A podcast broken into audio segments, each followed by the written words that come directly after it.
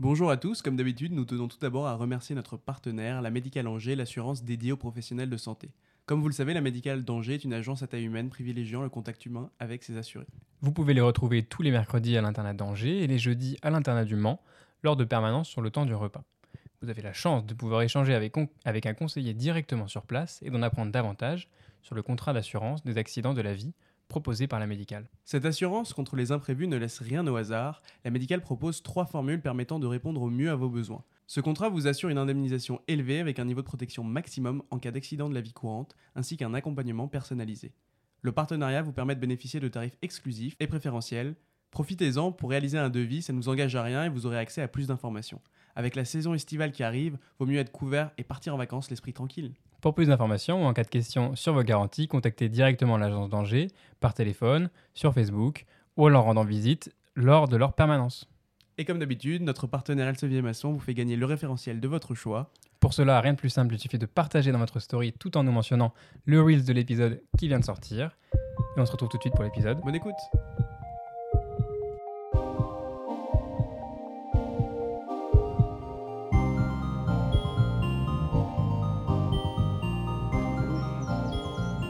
Bonjour à tous, bienvenue sur Podex. Le podcast de l'externe.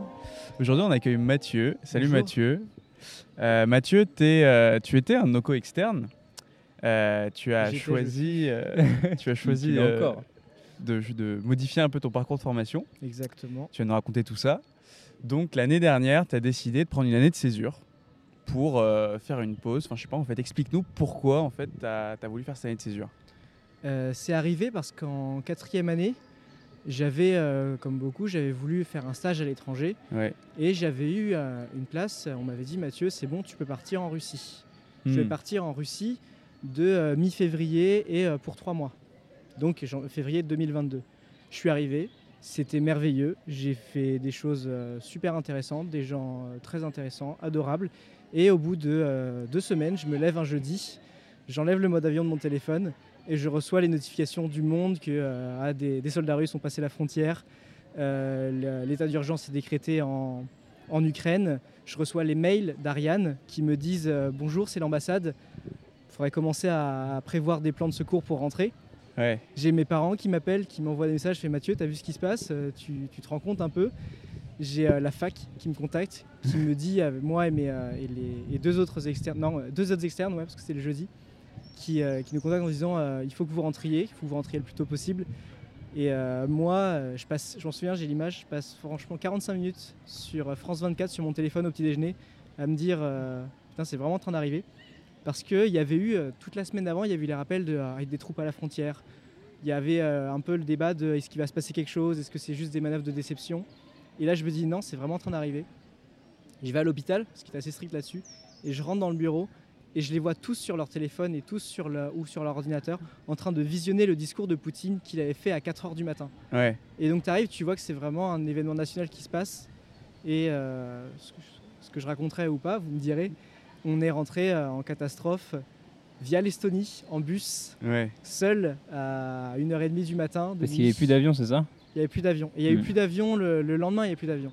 Ah, vous avez pris euh, un train, puis un taxi, traversé la frontière à pied. on a fait Moscou-Saint-Pétersbourg en train. De Saint-Pétersbourg, on a pris un taxi pour rejoindre la frontière estonienne. Et, euh, la le, taxi ne pouvait pas nous emmener jusqu'à la frontière parce qu'il y avait euh, des gardes frontières qui avaient formé une sorte d'enclave à 3-4 km. Le taxi nous a déposé, s'est arrêté devant un garde frontière avec, un, avec une AK-47 et il nous a dit en russe, parce qu'évidemment il parle très peu anglais, il nous a dit en russe Je ne peux pas vous emmener plus loin. Hmm. Et après, avec discussion, ça s'est arrangé, mais c'était très, ça faisait très peur sur le moment. Parce que c'est un moment où on se dit, euh, si là il se passe quelque chose, s'il décide de, nous abattre en pleine rue, de nous jeter dans un fossé, personne ne s'en rendra compte et personne ne nous retrouvera jamais. Et au final, tout s'arrange, on y va, on trouve une solution, on passe la frontière à pied à 2h du matin, on appelle les parents et, euh, et on rentre. Bon, tout ça pour dire que on t'a arraché ton expérience euh, à l'étranger, ça t'a marqué. Tu le dis comme ça, mais c'est comme ça que je l'ai vécu. Moi, j'ai à tout moment, j'avais la fac, la fac russe qui me rassure en me disant ça va aller, vous pouvez rester, et je voulais absolument rester. Donc je suis rentré en France, j'étais très déçu de ça, mais juste du voyage, pas de l'attitude des gens, juste de ne pas pouvoir avoir fait mon voyage. Parce qu'à Angers, on doit préparer ce voyage euh, un an à l'avance. Hmm. Les candidatures, c'est juin. Et je suis parti en février d'après. Ça fait quand même hmm. beaucoup de mois de préparation. Puis l'année d'avant, il y avait le Covid, tu n'avais pas pu partir. J'ai pas pu partir, j'ai pas pu, j'ai raté mon premier Scopie. C'est ça. Où je devais aller au Pérou. Donc c'était beaucoup d'échecs accumulés. J'ai demandé à la fac si je pouvais repartir. Ils m'ont dit c'est pas possible dans des délais pareils, on n'a pas de place, on peut pas contacter les partenaires et tout, c'est vous pouvez pas. Et euh, je me suis dit mais euh, je peux pas ne pas partir. En discutant avec des gens, tu te rends compte que euh, là on arrive en cinquième année, on n'a pas le droit de partir en stage à l'étranger parce qu'il faut qu'on prépare les, les, EDN e maintenant. Et après, c'est l'internat. Donc, tu arrives dans, le rush de l'internat et tu pas le temps d'avoir ta vie. Tu passes ta vie à étudier. Et tu te retrouves, tu te dis, bah, j'ai 26 ans, j'ai pas voyagé. J'ai 27, 28 ans, 29, j'ai pas voyagé. J'ai pas fait ce que je voulais. Et euh, la solution qui m'est apparue en discutant avec euh, les deux autres étudiantes qui sont aussi parties avec moi et qui ont aussi dû rentrer en catastrophe, c'était, mais en fait, l'année de césure, c'est une année où je fais ce que je veux quand je veux, où je veux et je m'organise comme je veux. Et tu as dû te justifier auprès de la fac pour, euh, genre, tu devais leur présenter un projet, euh, qu'est-ce que tu vas faire pendant ton année de césure, j'ai déjà contacté euh, telle ou telle université. Moi, je, alors dans ma tête. C'est facile. C'est facile, mais il faut expliquer. Ok. C'est-à-dire que les démarches, en fait, moi j'ai parlé à j'ai parlé à Madame Alves de Souza, la psychologue de l'orientation, pour qu'elle elle, elle m'explique. Je dis, bah, elle, elle connaît ce genre de parcours. Elle a, elle n'a pas trop su m'aider malheureusement mais elle m'a redirigé euh, très aimablement vers la scolarité. La scolarité m'a dit c'est très, très possible, vous inquiétez pas, c'est faisable. Vous avez euh, un, papier à imprimer à, remplir. Vous nous faites un CV, une lettre de motivation pour expliquer globalement le projet que vous envoyez à la scolarité. Et après, il faut que vous rencontriez le responsable de votre année. Pour, que lui, euh, pour que vous lui expliquiez votre projet. Là, à ce moment-là, je me suis un peu monté la tête. Je me suis dit, ah non, mais c'est une année de césure, ils ne me laisseront pas faire. Il faut que je prévoie, il faut que j'explique, il faut que je leur dise que moi, je pars pour faire des stages à l'étranger je reste dans la médecine, je pars pas pour faire une année de tourisme, c'est ma volonté. J'ai déjà prévu des ressources financières, j'ai déjà des contrats de travail, j'ai déjà des partenaires de contacter. Je sais ce que je vais faire dans les prochains mois. Hmm. Le projet, il est carré, c'est pas une idée en tête. Je suis arrivé, je m'en souviens, c'était très drôle avec ma feuille, un peu comme pour, présenter un oral. Je l'avais. C'était le professeur Dinomé que je devais rencontrer. J'arrive, je m'assois euh, au bureau, je pose ma feuille, je commence à parler, et au bout de trois phrases, le professeur Dinomé m'arrête, me dit Mais non, mais Mathieu, t'as pas compris. Bien sûr que tu peux partir. Nous, on veut juste s'assurer que tu as un projet en tête. Ouais. Donc en fait, euh, ouais. Et en fait, c'est, euh, ils me laisseront partir. Des retours que j'ai eus, la fac a une seule peur et une seule préoccupation, c'est qu'on ne revienne pas. C'est-à-dire que ce qu'ils vont, la seule question qu'ils vont tu décroches euh, des études. Ça, exactement. C'est eux, ils veulent chercher.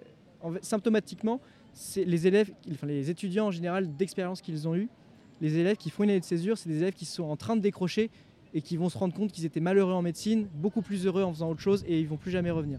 Donc ça, c'était la question euh, sur laquelle il faut être sûr de soi et regarder la fac dans les yeux et leur dire non, non, moi j'aime ce que je fais et je, je sais que je vais revenir. C'est juste une pause dans mes études. Et, donc, vu que, enfin, quelles étaient tes motivations et qu'est-ce qui t'a poussé à faire ça? Parce que quand même, pour, enfin, faut le voir, quoi, pour euh, partir en stage en Russie, pour après euh, demander une césure, etc. Enfin, et puis tu l'as fait tout seul, quoi. Tu vois, c'est pas comme si vous étiez un groupe, etc. Enfin, non, mais, je veux dire, ça demande du courage, de la motivation et de la détermination. Qu'est-ce que tu cherchais là-bas? Est-ce que c'était juste euh, de l'exotisme? Parce que tu dis que c'est pas des vacances, c'est bien pour euh, se former, etc. C'était quoi tes motivations? Euh, Donc voyager. C'est un peu bateau à dire, mais voyager, moi, c'est. J'ai eu la chance que mes parents me, me, fassent voyager, me fassent voir du pays, et je voulais refaire ça. Premièrement. Ensuite, je me suis dit, en médecine, il faut le faire parce que les pratiques changent, les mentalités changent, les moyens changent, c'est extrêmement différent. Et euh, quand on voit par exemple en recherche comment il faut toujours parler anglais, comment il faut savoir contacter des, euh, équipes étrangères, trouver des financements et aller vers l'autre, c'était un bon moyen de se, lancer dedans et de se dire mais euh, en revenant de ça, je saurais faire. Après, partir seul, tu dis que c'est une motivation, je vais casser, je le casse tout de suite. C'est, j'ai proposé, j'en ai parlé autour de moi, autour de moi, et ce projet-là, il y a personne ne voulait le faire avec moi. Oui, mais tu l'as gardé, tu l'as gardé pour toi et, ouais. Moi, j'ai voulu le faire, je me dis, mais il faut que je le fasse. Si des gens veulent venir avec moi, ce sera encore mieux. Mais si personne me suit, euh, je le ferai quand même. Hmm. Et j'ai pas été le seul à le faire. Il y a les deux étudiants qui sont partis avec moi, Julie Huguet et Pauline Bousquet, l'ont fait aussi et ont aussi pris une année de césure. Et euh, à l'opposé, elles ont fait aussi des stages à l'opposé de moi. Moi, je suis parti en Amérique latine, elles sont parties au Japon. Mais elles ont eu en retour de Russie les mêmes idées. Et je pense que ça, l'idée trouve vraiment racine dans la frustration d'avoir dû rentrer en catastrophe d'un voyage qu'on avait préparé depuis des mois. Hmm. L'idée de base était là et ça s'est transformé en un projet euh, beaucoup plus vaste, beaucoup plus construit et réfléchi qui m'a. Euh, et donc raconte-nous un peu ce que tu avais prévu euh, de faire pendant cette année de césure. comme j'ai dit, moi, c'était passer une année de stage à l'étranger. Je n'ai pas prévu de vacances pour moi. Non, mais concrètement, dans quel pays est-ce que. J'avais avec le Scopy, j'ai, je me suis familiarisé. Le Scopy, c'est le programme d'échange qui est porté par l'IFMSA, une, fédération d'associations nationales d'étudiants en médecine. Internationale. Internationale, pardon. Une fédération d'associations nationales. Ouais, c'est ça. C'est quand même ça. Et eux sont un projet, c'est un programme d'échange qui permet, c'est tripartite, c'est euh, qui organise des contrats en disant bah, vous pouvez partir presque partout dans le monde. C'est vraiment, il y a quelques rares exceptions. Et vous pouvez partir dans le monde. Vous êtes logé, nourri, blanchi en arrivant. Vous devez euh, loger, nourrir et blanchir quelqu'un qui viendra chez vous.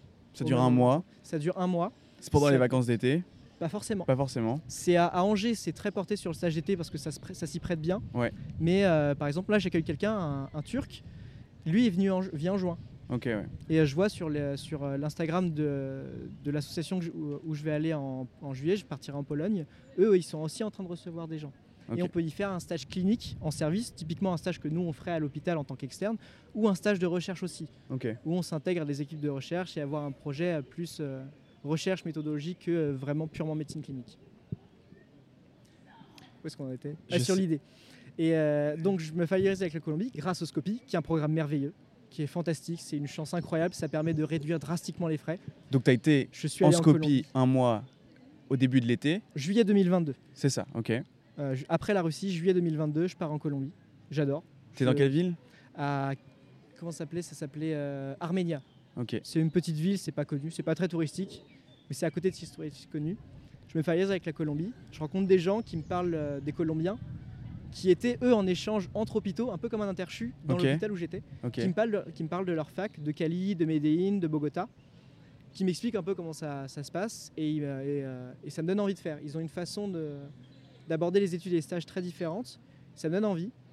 Et là, un peu, pas au culot, mais la bouteille à la mer, J'envoie des mails dans toute l'Amérique du Sud. J'ai envoyé des mails de facultés euh, à des services, au département international, au service des affaires, au département international des, facultés. J'envoie des mails en disant bonjour, je suis étudiant en médecine, j'aimerais euh, venir faire un stage euh, chez vous à l'hôpital. Ma faculté est au courant. Est-ce qu'on peut travailler sur un projet ensemble? Tu voulais aller, tu voulais, tu savais que tu voulais revenir faire un stage plus long après ton Scopie en fait. La Colombie m'a donné envie d'aller en Amérique latine. Ok d'y retourner. Donc j'ai envoyé des mails euh, au Mexique, au Pérou, en Colombie, en Argentine. Ouais. Euh, donc beaucoup et plusieurs facultés dans chaque pays. Ouais. J'ai fait euh, quatre facultés en Colombie, deux au Mexique, trois, deux en, trois en Argentine. Donc j'ai vraiment envoyé plein de mails. Et j'ai eu beaucoup de lettres mortes, peu de réponses. Et il y en a une qui m'a répondu en me disant mais oui c'est très faisable, c'est très possible. voilà, vous avez un dossier à monter, on vous a envoyé le, prospectus avec ce qu'il y a à faire. Et c'est l'université d'El Baye à Cali, en Colombie. donc au final, je suis, euh, grâce à eux, retourné en Colombie en septembre, trois mois après. Ok. Ah, je me souvenais pas que tu étais. Ah oui, c'est vrai. Deux mois et demi après. Et entre ton Scopie et septembre, tu n'avais pas travaillé? Non. Alors j'ai travaillé de mon côté. C'est-à-dire que à Angers, on est censé faire un stage, euh, de, un stage clinique l'été, qui est sur 5 semaines à temps complet ou 10 semaines en, mi-temps, ce qui est la base à Angers.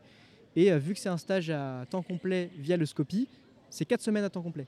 Et en fait, la fac est tolérante et dit bon, 4 semaines à temps complet, si vous le faites, c'est un vrai stage, on vous le valide. Ce qui fait que je partais en stage en Colombie en juillet et j'avais tout le mois d'août de libre, et ce qui m'a laissé du temps pour préparer l'année de césure. Ok. Et donc, euh, tu étais dans quel service quand tu étais en Colombie, au Scopie, et puis qu'après, quand tu y retourné euh, pendant ton année de césure? En Colombie, le premier, j'ai fait, euh, j'étais, le premier à Arménia, j'étais en médecine interne. Et en fait, comme c'est un hôpital un peu de campagne, c'est de l'hospitalisation.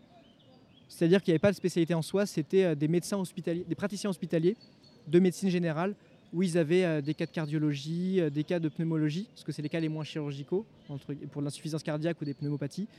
C'était surtout des patients comme ça, et en fait c'était l'hospitalisation non chirurgicale de l'hôpital. Ça, j'étais pendant un mois. Et après, quand je suis revenu à Cali en septembre, eux m'ont m'ont intégré à, leur cinquième année de médecine. Parce que je leur ai dit, je suis en, cinquième année de médecine. Et eux m'ont dit, ah bah du coup, euh, les étudiants en cinquième année de médecine, chez nous, ils font telle grille de stage avec telles évaluations. Qu'est-ce qui vous plairait? Qu'est-ce qui vous plairait? Parce qu'ils euh, ils subdivisent la promo en, en groupes. Donc il y avait quatre groupes et quatre parcours de stage. Eux, là-bas, ils font tous les mêmes stages la même année. Ils passeront tous dans les mêmes services à différentes périodes pour organiser, pour des organisations. Et ils m'ont dit, bon, on a quatre programmes. On a médecine hospitalière, euh, chirurgie et traumatologie, pédiatrie, gynécologie obstétrique et euh, il m'en manque un, psychiatrie. C'est les quatre programmes qui font au cours de l'année et comme moi, avec mes, les, disponibilités que je leur avais données, ils m'ont dit Ah, mais euh, en termes de temps, vous, on pense que vous pouvez en faire un. Lequel vous désiriez, désireriez, pardon. J'ai choisi médecine hospitalière parce que c'est celui qui avait le plus de stages et je n'avais pas fait gynécologie pédiatrie. Donc je ne me voyais pas y aller sans avoir déjà vu les matières en France, vraiment débarquer sans savoir. Euh, traumatologie, j'avais déjà fait un stage de chirurgie orthopédique. Et euh, psychiatrie, c'est quelque chose que, qu'en termes de pratique hospitalière, me plaît moins que d'autres spécialités. Et qu'est-ce qui t'a donné envie de retourner en Colombie? Et qu'est-ce que tu as aimé dans l'Amérique latine et, et là-bas quoi? L'Amérique latine, c'est parce que je parle espagnol. Et donc en étant, en étant, parti en Russie, je suis parti naïvement en me disant je parle anglais, je pourrais, je parlerai peut-être pas aux patients, mais je pourrais m'intégrer avec l'équipe de, de, praticiens, de soignants, d'infirmiers. Ils parlent très peu anglais là-bas. Quand je suis arrivé là-bas, ils m'ont dit euh, Ah, bah, cette personne-là sera ta référente de stage. en fait, j'ai compris que c'était celle-là parce que c'était la seule qui parlait anglais du service. Hmm. Et je parlais mieux anglais qu'elle. Et donc, et en Colombie, tout était en espagnol C'est ça. Et tu étais à l'aise avec ça? Oui, moi, ça allait. Alors, donc je suis arrivé en me disant Mais euh, je veux partir dans l'Amérique latine parce que je sais que je serai autonome. Je pourrais voir des patients, je pourrais parler avec l'équipe, je pourrais, euh, je pourrais être beaucoup plus parles leur langue en fait. Je parle leur langue, exactement. Cependant, en arrivant, il a fallu réapprendre le vocabulaire médical. Je savais tenir une conversation, je savais pas tenir un entretien, une anamnèse. Hmm. Mais après, ça se fait. Hmm. Il parle pas portugais aussi dans, certains pays Comment? Il parle pas portugais dans certains pays également Au Brésil. Que le Brésil? Au Brésil. Donc moi, toute l'Amérique latine sauf le Brésil. Ok. Donc parlant espagnol, j'avais euh, j'avais trouvé des, euh, des manuels que, que, que l'étudiant qui m'avait accueilli en juillet m'avait donné. C'est un peu euh, le, le, livre de sémiologie médicale en format de poche en espagnol. Ouais. Ça m'a beaucoup aidé. Et là, j'ai, euh, ça m'a permis d'apprendre. En fait, ce qui est drôle, c'est que comme c'est deux langues latines, quand, vous, quand ils vous racontent quelque chose, vous comprenez. Mais quand vous dites euh, Ah, il faut, que je, il faut que je demande un, scanner. Ah, mais on ne dit pas scanner, comment on dit en espagnol? Et tu comprends quand ils te l'expliquent, mais toi, tu sais pas tout seul retrouver le terme. Et donc là, il y a un. Comment on dit scanner?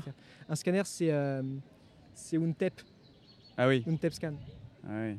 Il y a plein d'anglicismes, non? Il y a beaucoup d'anglicismes. Ils sont très influencés par la médecine euh, américaine. Ouais. Attends, c'est même pas un TEP, non? Si, c'est un TEP. Bah, un TEP, c'est un scanner. Un TEP, c'est un TEP en France aussi. Ouais. En anglais, c'est CT scan ah, Je sais plus. Je l'ai su, je le sais plus. Et ça ressemblait à quoi euh, quand tu arrivais en septembre ta, ta semaine typique euh, C'était intense, je crois, non? C'était, Ça dépendait des services. Ouais. Eux, ils changent de stage toutes les deux semaines. Ok, et c'est du temps plein? C'est du temps plein. C'est plus que du temps plein. Je suis arrivé en stage, premier entretien, enfin premier rendez-vous d'information sur les stages. Bonjour, la fiche de poste c'est ça, c'est 60 heures minimum par semaine. Sans compter les périodes de permanence de soins où vous êtes là sur le week-end.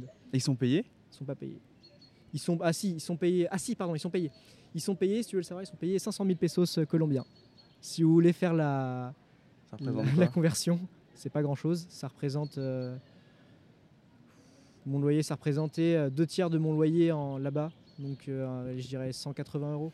Et du coup, voilà, parce que pour le Scopy, tu étais, logé par un étudiant et tout, tu avais des contacts, mais quand tu y es retourné, finalement, étais, comment, comment, tu t'es débrouillé pour la vie de tous les jours, pour euh, savoir euh, les quartiers, la ville, etc. Enfin, La faculté est très aidante là-bas. Si... si vous voulez partir en Colombie, les facultés sont assez habituées, surtout celle où je suis allé.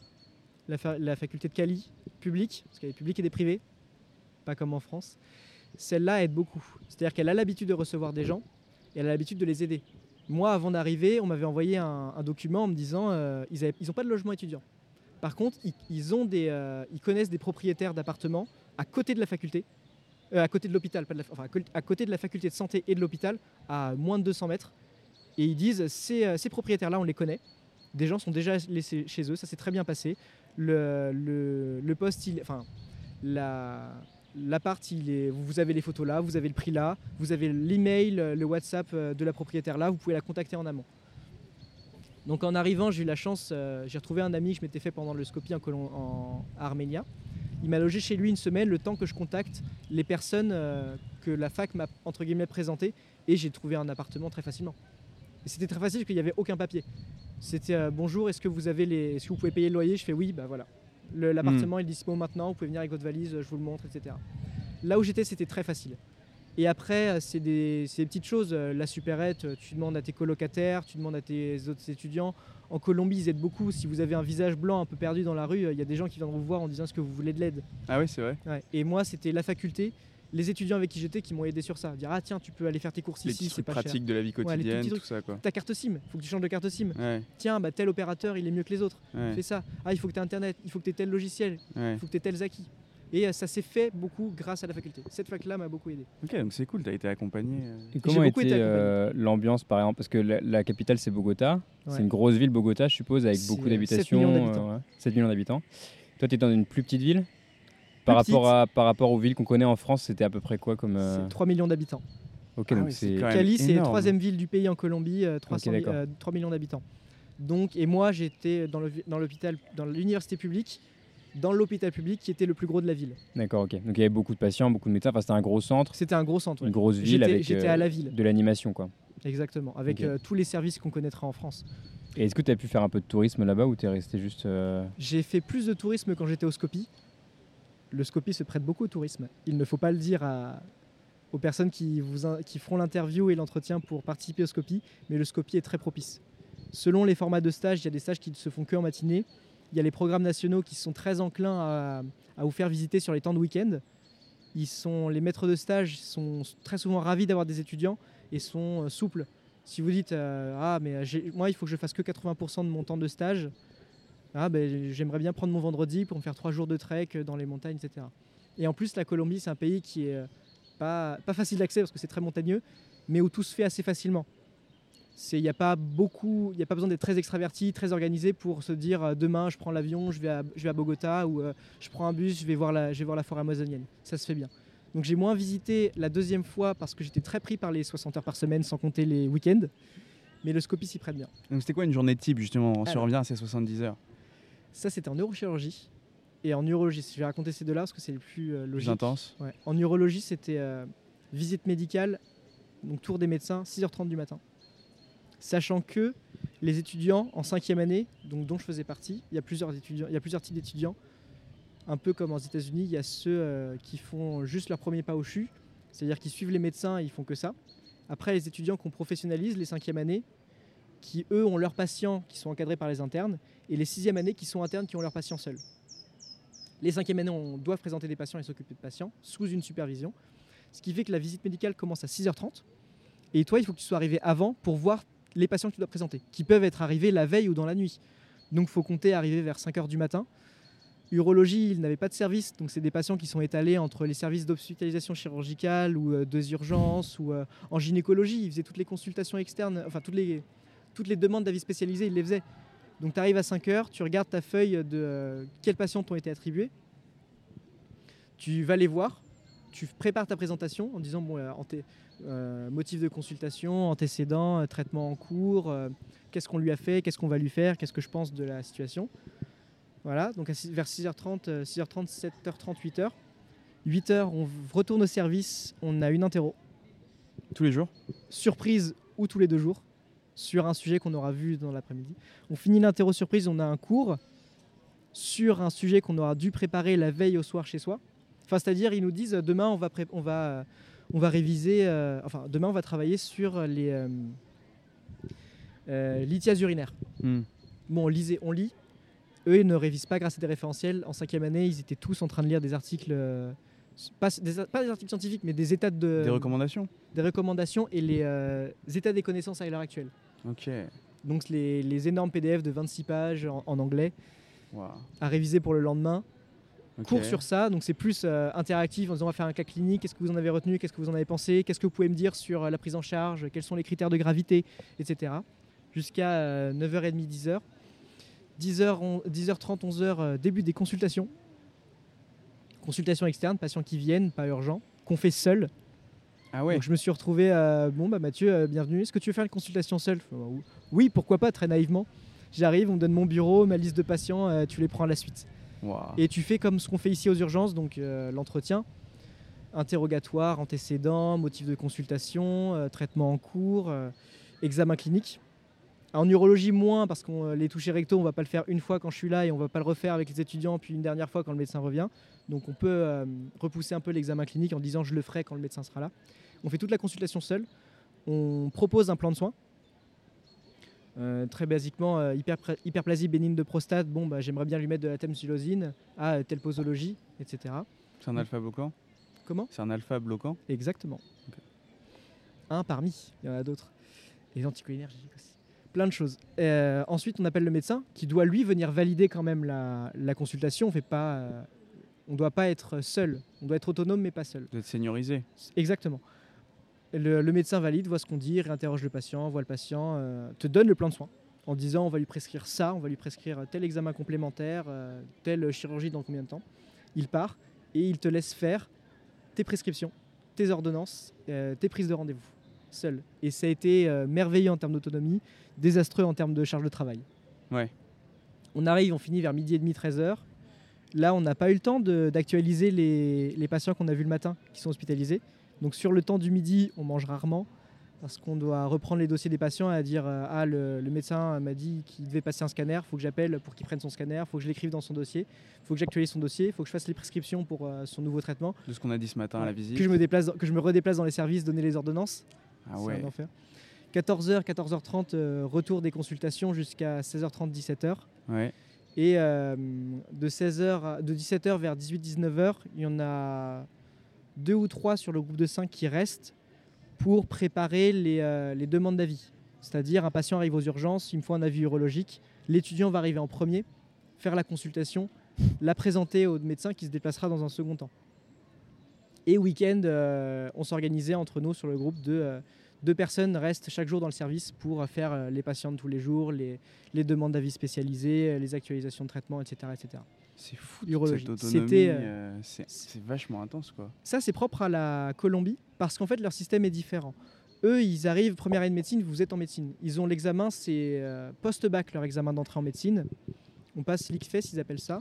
Vous êtes sélectionné en médecine selon. En fait, vous passez l'ICFES comme, un peu comme aux États-Unis, les SATs. Hmm. Donc l'examen national que tout le monde fait pour toutes les facultés, pour toutes les spécialités de faculté, euh, toutes les, tous les cursus.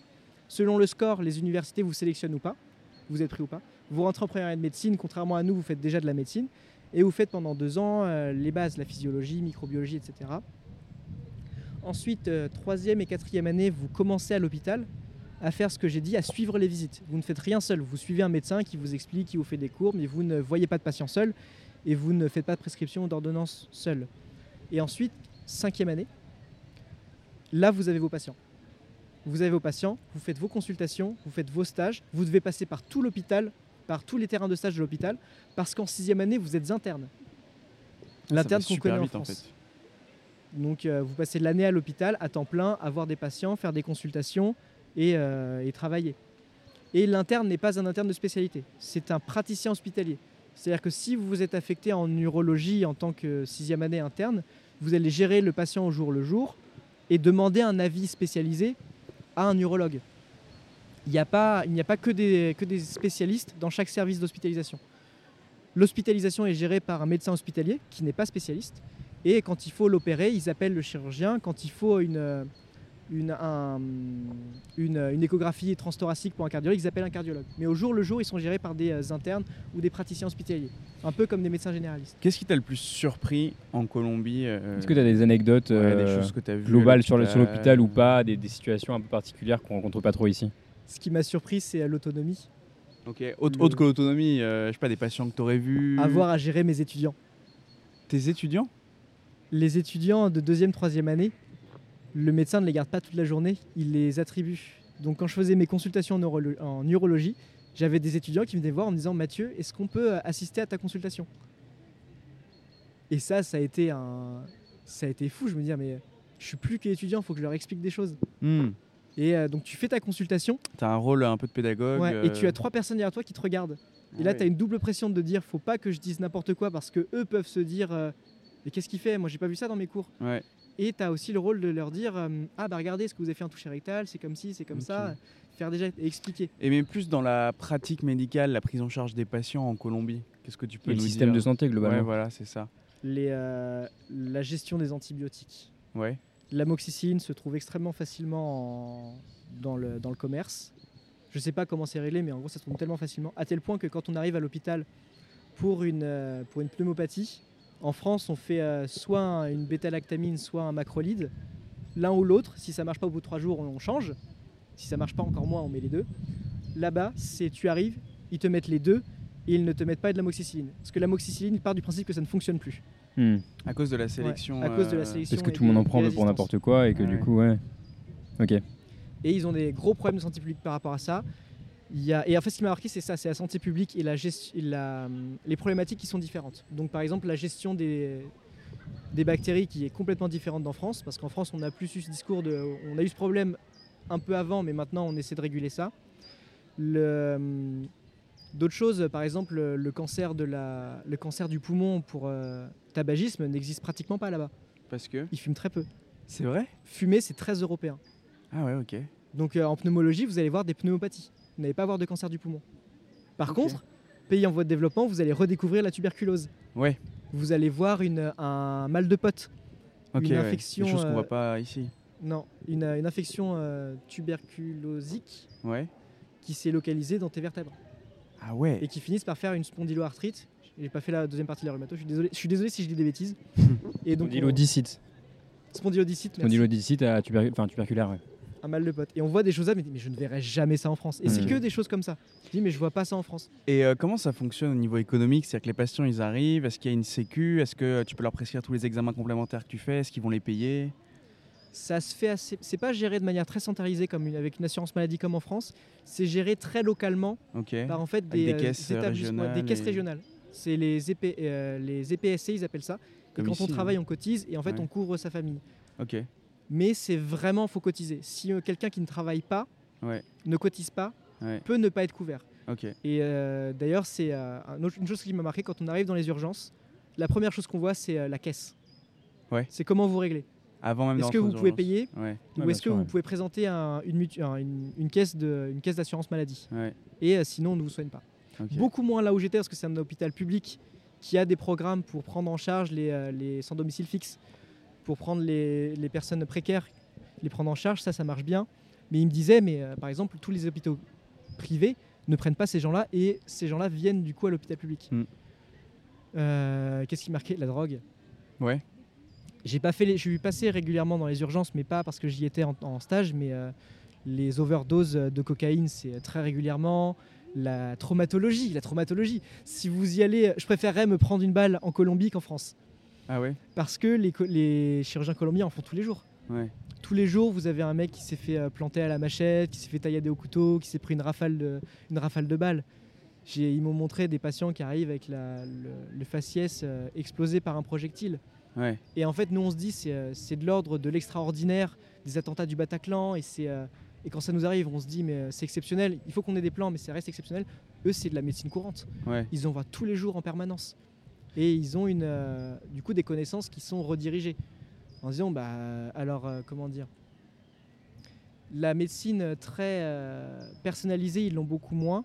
Hmm. Les maladies rares, ils les ont beaucoup moins. Mais par contre, les, euh, la traumatologie, ils sont, ils sont extrêmement bons là-dedans. Presque de la médecine de guerre, en fait. Ouais. À l'inverse, sur des maladies rares, j'ai eu une patiente euh, qui avait, en médecine interne qui avait une, une thyroïdite d'origine génétique. Il fallait la dépister parce qu'il euh, suspectait ça. On a fait un échantillon. L'échantillon, il fallait l'envoyer à Bogota, la capitale, parce que j'étais dans la troisième ville du pays. Ouais il n'y avait pas de laboratoire pour faire ce test. Il fallait l'envoyer à la capitale du pays. Après, c'est des choses qu'on peut voir ici aussi. Hein. Parfois, il y, y, a des choses qui, ouais, ils travaillent ensemble, qui sont envoyées dans des laboratoires parisiens ou des choses comme ça. Mais ouais, ok, ouais. Et euh, c'est pas tellement des, c'est pas tellement en me disant ah ça c'est incroyablement différent. C'est tout plein de petites choses euh, où à la fin de ta semaine tu dis mais c'est fou à quel point la pratique est différente. Euh, au niveau sécurité et tout ça en Colombie, comment tu te sentais? Est-ce que, est-ce que c'était, enfin c'était tranquille? Est-ce que c'est alors il faut pas partir en se disant il va m'arriver quelque chose, c'est pas vrai. C'est un tout ce qu'on vous dit par exemple la série Narcos, c'est vrai, mais c'était avant. Ouais. Il y avait des fusillades dans la rue, il y avait des enlèvements, il y avait de la guerre de cartel, il y en a toujours. Mais c'est beaucoup moins présent maintenant. Il y a eu un énorme travail de euh, sécurisation, des changements de mentalité et, euh, de l'ouverture au monde qui a fait que avec les, premiers tourismes est arrivée la mentalité de non, il faut que ces gens-là se sentent en sécurité pour que, euh, apporter des apporter des fonds et qu'on puisse euh, améliorer certaines choses. Mm. Et donc, ce qu'il faut faire, c'est comme partout dans le monde, c'est écouter les locaux.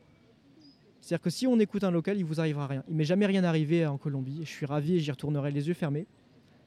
Après, j'avais des conseils du genre euh, évite de rentrer seul la nuit, mm. évite de sortir la nuit, ne, ne rentre pas dans, en état d'ébriété, il va, tu vas te faire raqueter, tu peux te faire braquer, etc. Il y a des gens qui peuvent vous proposer des drogues dans la rue, il y a des gens qui sont euh, drogués dans la rue. Donc ça peut être impressionnant quand on ne connaît pas, mais quand on, quand on s'est renseigné, on sait que ces choses existent quand on arrive, et quand on écoute les conseils, on se met à l'abri de tout ça. Et on se met facilement à l'abri de tout ça. Donc moi j'en ai un retour très positif en disant si on fait attention, tout devrait bien se passer. Et, et ça, ça vaut euh, pour euh, la Russie où euh, mes parents étaient terrorisés par le, hooliganisme, le fait que j'étais un Français, un Français là-bas. C'était vrai au Bénin où, où il peut y avoir de temps en temps un peu de mépris envers les, envers les Blancs qui sont mmh. extrêmement rares là-bas. Le fait que les gens vous regardent dans la rue. Mais si on fait confiance aux gens avec qui vous êtes en contact, avec qui vous, sentez avec qui vous entendez bien, il, vous, il y a peu de chances qu'il vous arrive des choses. Donc ça, c'était la Colombie. Ça, c'était la Colombie. Euh, quand est-ce que tu as quitté la Colombie? Tu es arrivé en septembre, mais tu es reparti Je suis reparti? euh, mi-février. J'ai fait 5 mois là-bas. 5 mois, ok. À changer de stage toutes les deux semaines. Wow. Et ça, c'est intéressant parce que du coup, on voit beaucoup de choses. Et euh, on n'est jamais enfermé dans une routine. On fait une semaine de stage, ah, ça se passe mal, c'est pas grave, dans, dans 8 jours, je change. Et donc, tu es rentré ensuite mi-février, et qu'est-ce qui s'est passé? Tu avais déjà prévu ouais. un stage d'après j'avais, En partant en septembre, je savais pas où je serais. Mais en étant en Colombie, je savais qu'il fallait que j'organise. Et là, je suis parti avec un partenaire de la faculté. Je suis parti au Bénin. Ok. Donc. Euh, T'es parti quand au Bénin? Je suis parti en avril-mai. Et là, euh, mille fois plus simple, c'est euh, rentrer en contact avec la faculté, qui connaît le partenaire, avec des gens qui sont déjà allés, qui ont écrit des rapports de stage, qui ont trouvé des logements. Donc avec la documentation et l'aide de la faculté. La faculté s'occupe de l'administratif. Vous, vous avez juste à vous occuper du voyage. Donc c'était beaucoup plus simple que la Colombie. Ok.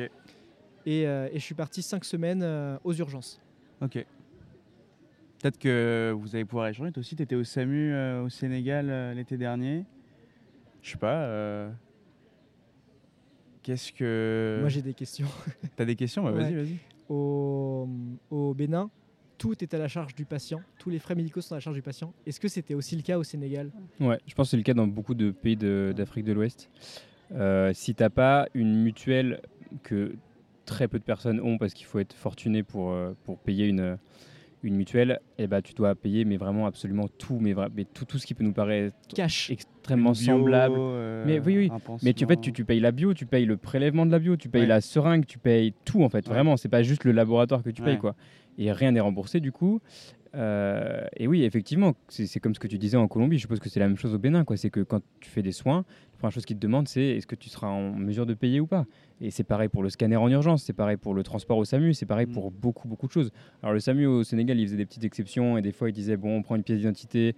Enfin, on se démerdera après. ouais, mais euh, parce que les gens payent toujours, parce qu'en fait là, il y a beaucoup, quand même beaucoup de solidarité. Si les gens sont très pauvres, ils réunissent toute la famille et limite ils se ruinent euh, pour un mois pour euh, qu'on ait transporté la grand-mère euh, à sa consulte de cardio, tu vois, c'est un truc tout bête, mais vraiment ils, mettent les moyens là-dedans. Mais c'est monstrueux à quel point le système de santé et même l'État en fait, parce que derrière c'est l'État et il n'y a rien, c'est du vent, les, les, politiques, c'est la corruption partout. Et, et c'est fou comment il y a tout à construire là-bas. C'est un système complètement différent. Tu vois, pour, pour rebondir là-dessus, quand ils arrivaient, tu leur demandes il faut que je fasse une NFS. Et ben, je fais une ordonnance tu donnes l'ordonnance, le gars va à la pharmacie acheter, comme tu as dit, euh, la, bandelette, euh, la seringue, le, la tulipe, tout ça. Il revient, tu lui fais, et il va et tu l'envoies au labo en, en, ayant la preuve, il t'a apporté la preuve que j'ai payé ma biologie que vous allez envoyer au laboratoire. Ah et tu fais tout ça avant. Ce qui fait que là, j'ai eu quelque chose qui m'ont. Là, ça a été un vrai choc. C'est euh, tu ne fais rien tant que tu n'as pas cette preuve de paiement. Hmm. J'ai eu un patient qui était venu, il avait un antécédent de diabète et, un, et une hypertension. Les deux tensiomètres étaient en, panne, en train de charger. Donc on a attendu une heure et demie pour faire la tension. Et euh, il pas de, ce monsieur-là n'était pas un pauvre euh, ni précaire, il pouvait payer. Il avait juste pas de cash sur lui. Donc il pouvait pas payer la glycémie capillaire. Donc il a dû attendre sa, sa fille une heure et demie pour qu'elle vienne avec 5 euh, euros, pour qu'elle lui donne les 5 euros et qu'il puisse faire la facture de j'ai payé ma glycémie capillaire, on peut me la faire alors que le monsieur est diabétique. Donc tu dis c'est un retard de prise en charge, c'est ah et c'est normal là-bas. Et euh, donc tu vois l'interne qui fait ah, bah, oui, bah, je reviendrai le voir quand il pourra, quand il aura payé le soin.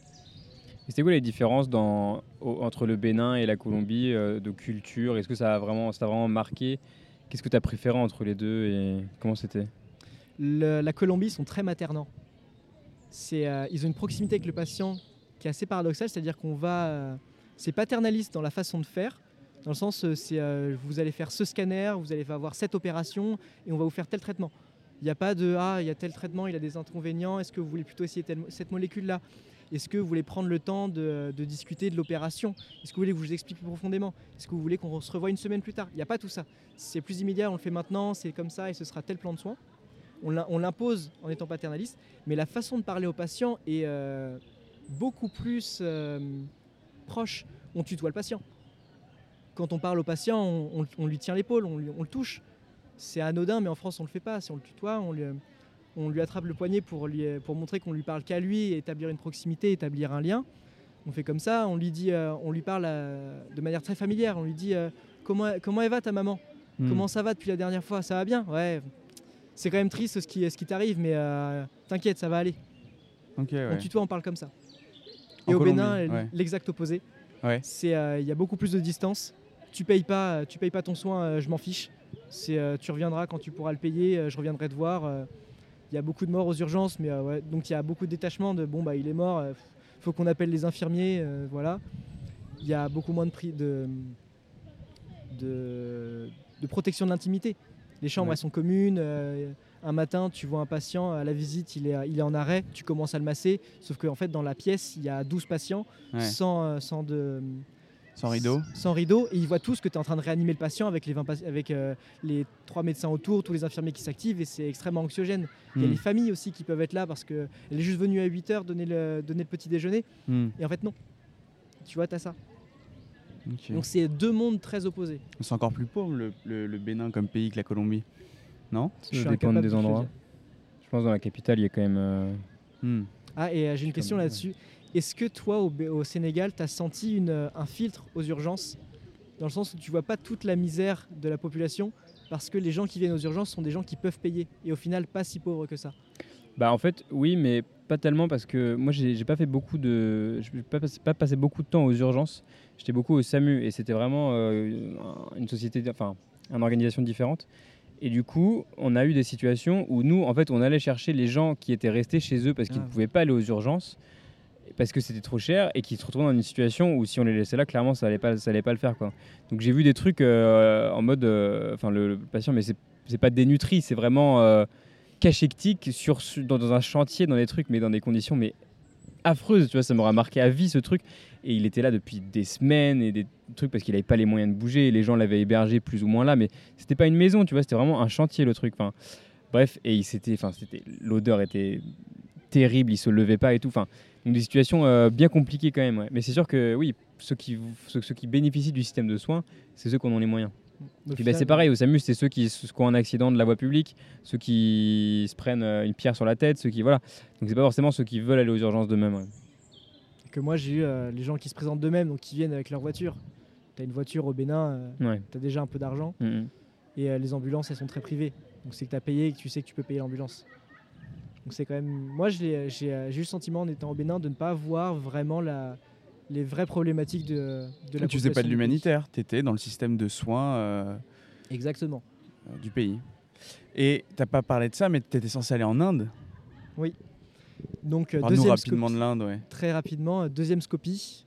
J'envoie, je suis accepté en Inde. Pour cet été-là, du coup Pour cet été-là, pour juillet. Et au final, ça s'est pas fait parce qu'ils ont eu la, les hôpitaux commençaient à refuser les étudiants étrangers. Ouais. Pour des, alors on m'a expliqué que c'était, ils avaient eu des problèmes avec eux, mais sans, Spécifique à là où tu devais aller ou partout en Inde À l'Inde. Ah oui, ok.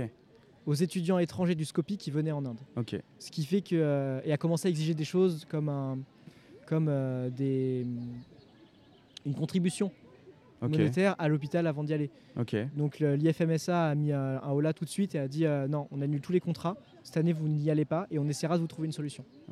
Et ils m'ont trouvé une solution. On m'a proposé une, j'ai eu une liste de, de 11 pays en disant c'est les contrats qui nous restent est-ce que ça vous tente?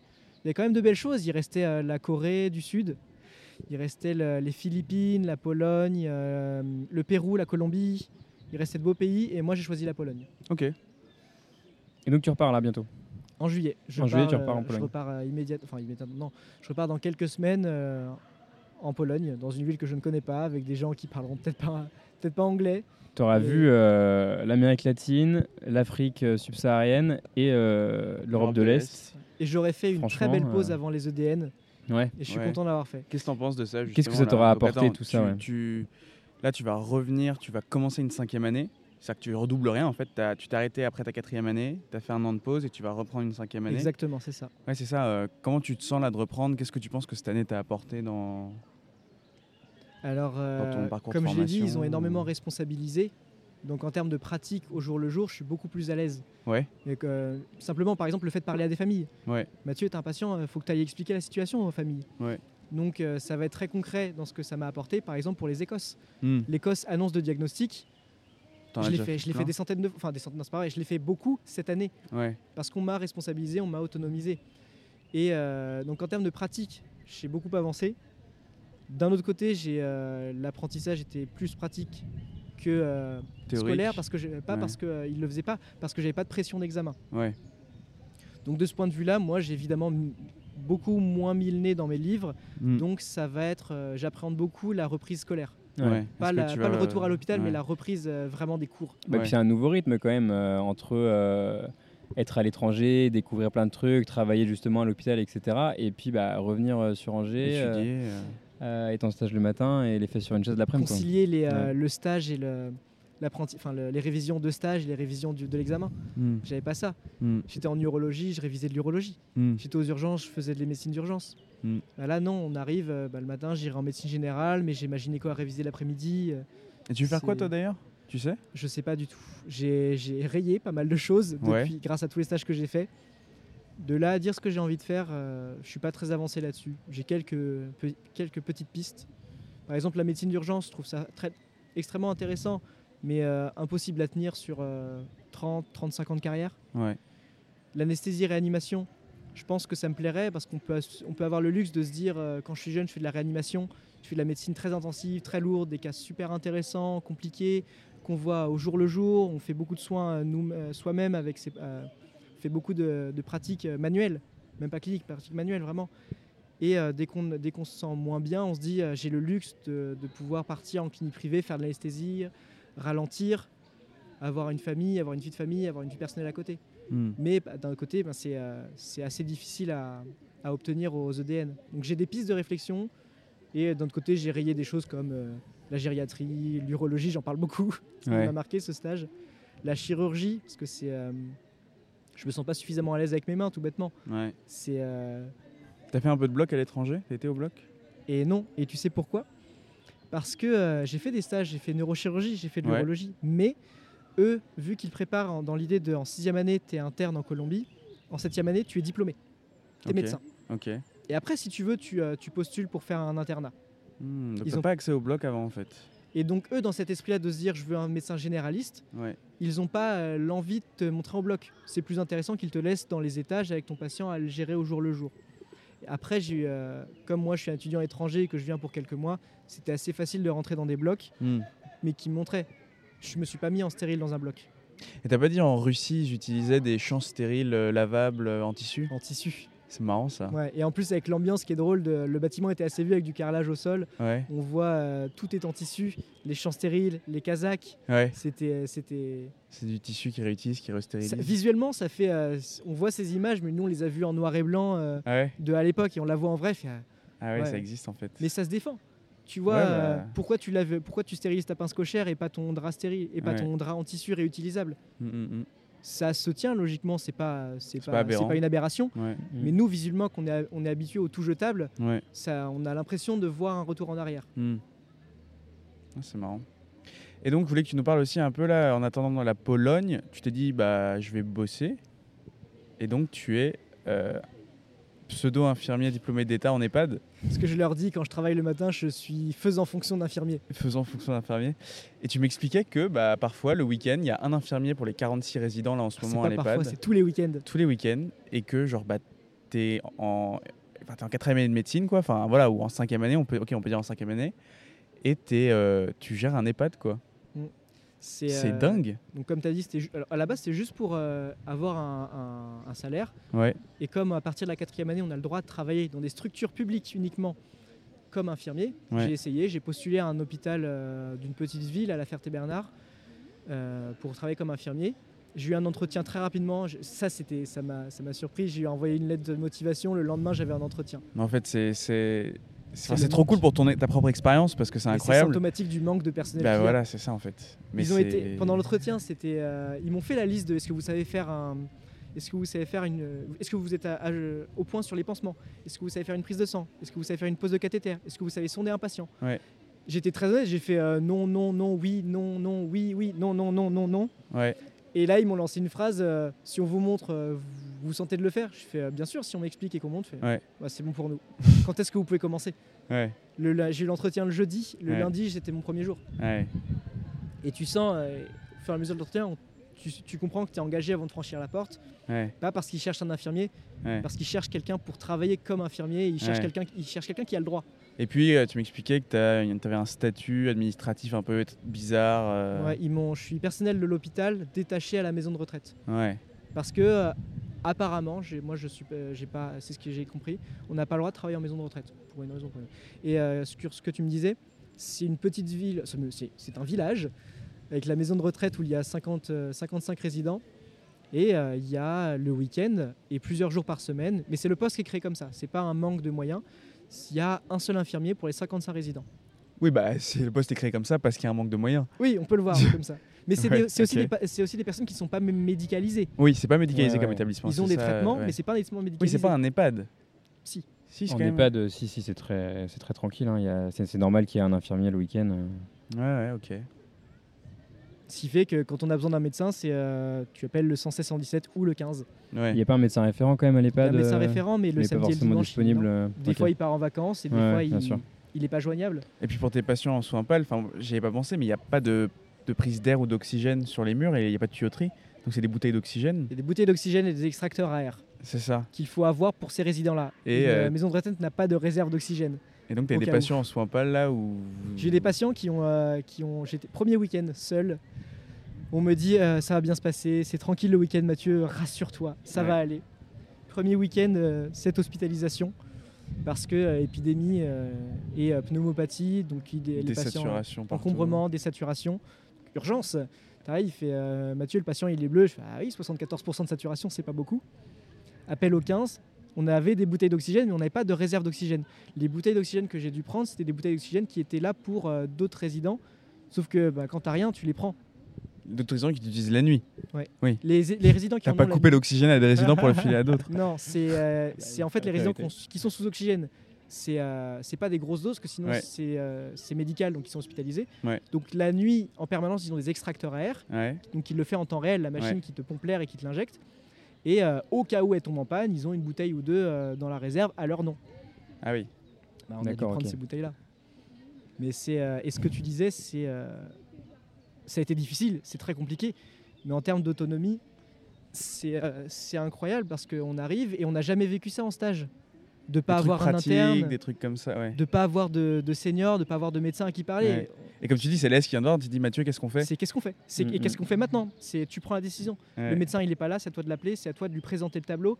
C'est euh, et comme il est au téléphone, le médecin il a pas tous les détails. Donc c'est à toi d'être à jour sur ton examen clinique. Est-ce qu'il y a des signes de choc Qu'est-ce que tu en penses Comment tu l'évalues Qu'est-ce que il y a des médecins du 15 qui décrochent en disant euh, qu'est-ce que qu'est-ce que vous voulez qu'on fasse hmm. Est-ce que c'est une fin de vie Vous voulez qu'on vous prescrive euh, des antalgiques et ou de l'oxygène pour, pour, des soins de confort, parce que ce monsieur-là, il a des, des, euh, euh, directives anticipées et tout le monde est au clair pour que ce soit une fin de vie, et on le laisse là, et vous nous dites on le laisse là, ou vous envoie les prescriptions. Il y a beaucoup ça de euh, qu'est-ce que vous voulez, comment, comment on, peut vous aider. Quoi. Mm. Et c'est pas forcément de on, vous envoie une ambulance maintenant. Mm. Mais on l'a eu aussi. Et c'est tu, tu, découvres l'autonomie pure et complète. Mathieu, est-ce que tu as des recommandations de livres ou de films euh, que tu peux partager avec nous? Il y en a. Alors, des livres, il y en a un qui m'a marqué, que j'ai lu récemment, qui est très petit, qui se lit en une journée. C'est euh, Carnet d'un jeune médecin de Bulgakov. Ok. C'est euh, l'histoire. Alors, le contexte, c'est dans la Russie des années 20. Ok. Mais l'histoire, c'est c'est un médecin fraîchement diplômé qu'on envoie dans un hôpital de campagne où il est seul médecin avec une infirmière, un garde-malade, une sage-femme. Et il est le seul centre de santé pour 50 km à la ronde. Et j'ai adoré ce livre parce que c'est des situations qui sont extrêmement parlantes. La découverte de l'autonomie, les premières, premières prescriptions et les premiers choix seuls, en conscience, avec, avec ses propres connaissances à soi et sans aide. Il y a une scène où il dit Je dois faire une, une laryngite aiguë où il doit, euh, où il doit faire une cricothyroïdectomie. Et il dit, euh, je suis pas au point là-dessus. Il laisse la patiente avec, les, avec l'infirmière et il va s'enfermer dans, son, dans sa chambre pour réviser son atlas d'anatomie. Et ça, ça fait écho à ce qu'on fait de. Euh, on a tous saisi notre téléphone en stage en disant mince, il a ce traitement, qu'est-ce que c'est déjà? Oui, mais pas pour lui enlever le cricoïde. Hein, oui, c'est pas le même level. C'est à d'autres échelles, mais on. Bah, attends, moi j'ai déjà vu ça, une patiente en, en, en, neurologie qui était décédée de son AVC. Elle avait un pacemaker, il fallait le retirer. Bah, L'interne, il avait jamais fait ça, hmm. il débarque euh, et il ouvre YouTube, il regarde clairement. Retirer un pacemaker. Retirer un pacemaker, bah, et puis il l'a fait après. quoi.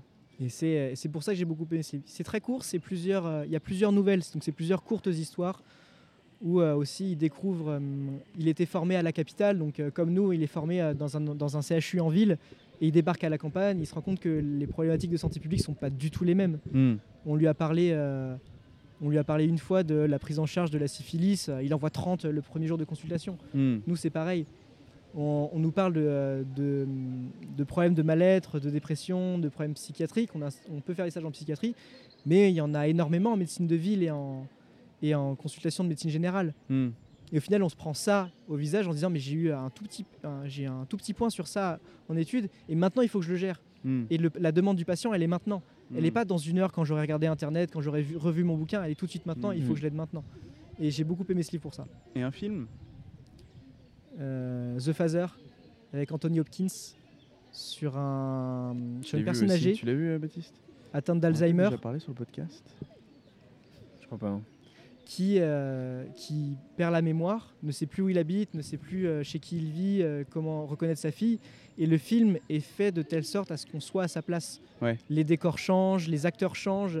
T'es tout aussi confus que lui, quoi. C'est vachement bien fait, c'est vrai. Il y a une scène qui, qui marque, c'est euh, Ah, bah papa, va t'asseoir dans le canapé, euh, je te fais un thé pour, euh, pour le petit déjeuner. Il va s'asseoir, il est dans le même pyjama, dans la même pièce. Il y a une actrice qui, qui ouvre, une autre actrice qui rentre par la même porte et qui lui dit Viens, on va dîner, j'ai préparé du poulet. Et il, est complètement perdu. Et mm, c'est une bonne manière de rendre, d'expliquer aux gens ce qu'est la démence. Parce qu'on a tendance beaucoup à, ne pas la comprendre, à se dire mais ces gens qui sont fous. Il est fou, qu'est-ce qui se passe? Et en fait, c'est des gens qui sont perdus, qui ne comprennent pas ce qui leur arrive, et ça génère euh, des violences, euh, mm. des émotions fortes, des crises de larmes, des, euh, de la colère, de l'anxiété. Et, et c'est pour ça que, que j'ai beaucoup aimé ce film. Bah, merci beaucoup Mathieu pour euh, tout ce, partage d'expérience, de, de, voyage. Tu nous as donné envie de nous aussi, faire une de césure aussi. et, ça, permet d'éviter la première année des EDN. Ouais, nous on est, on est le crash test pour toi du coup. J'aurai la V2. Ouais, tu la, V2 qui sera un peu plus polie, un peu plus lisse. Bon, on verra. Bon, bah, bon courage pour euh, la reprise. ouais, bah, et puis on se reverra à la BU aussi. Oui, la Pologne, ça va être sympa la Pologne. Et on se revoit en septembre, même, même jour, même endroit, même heure, à la rentrée. Ouais, c'est ça. Allez, salut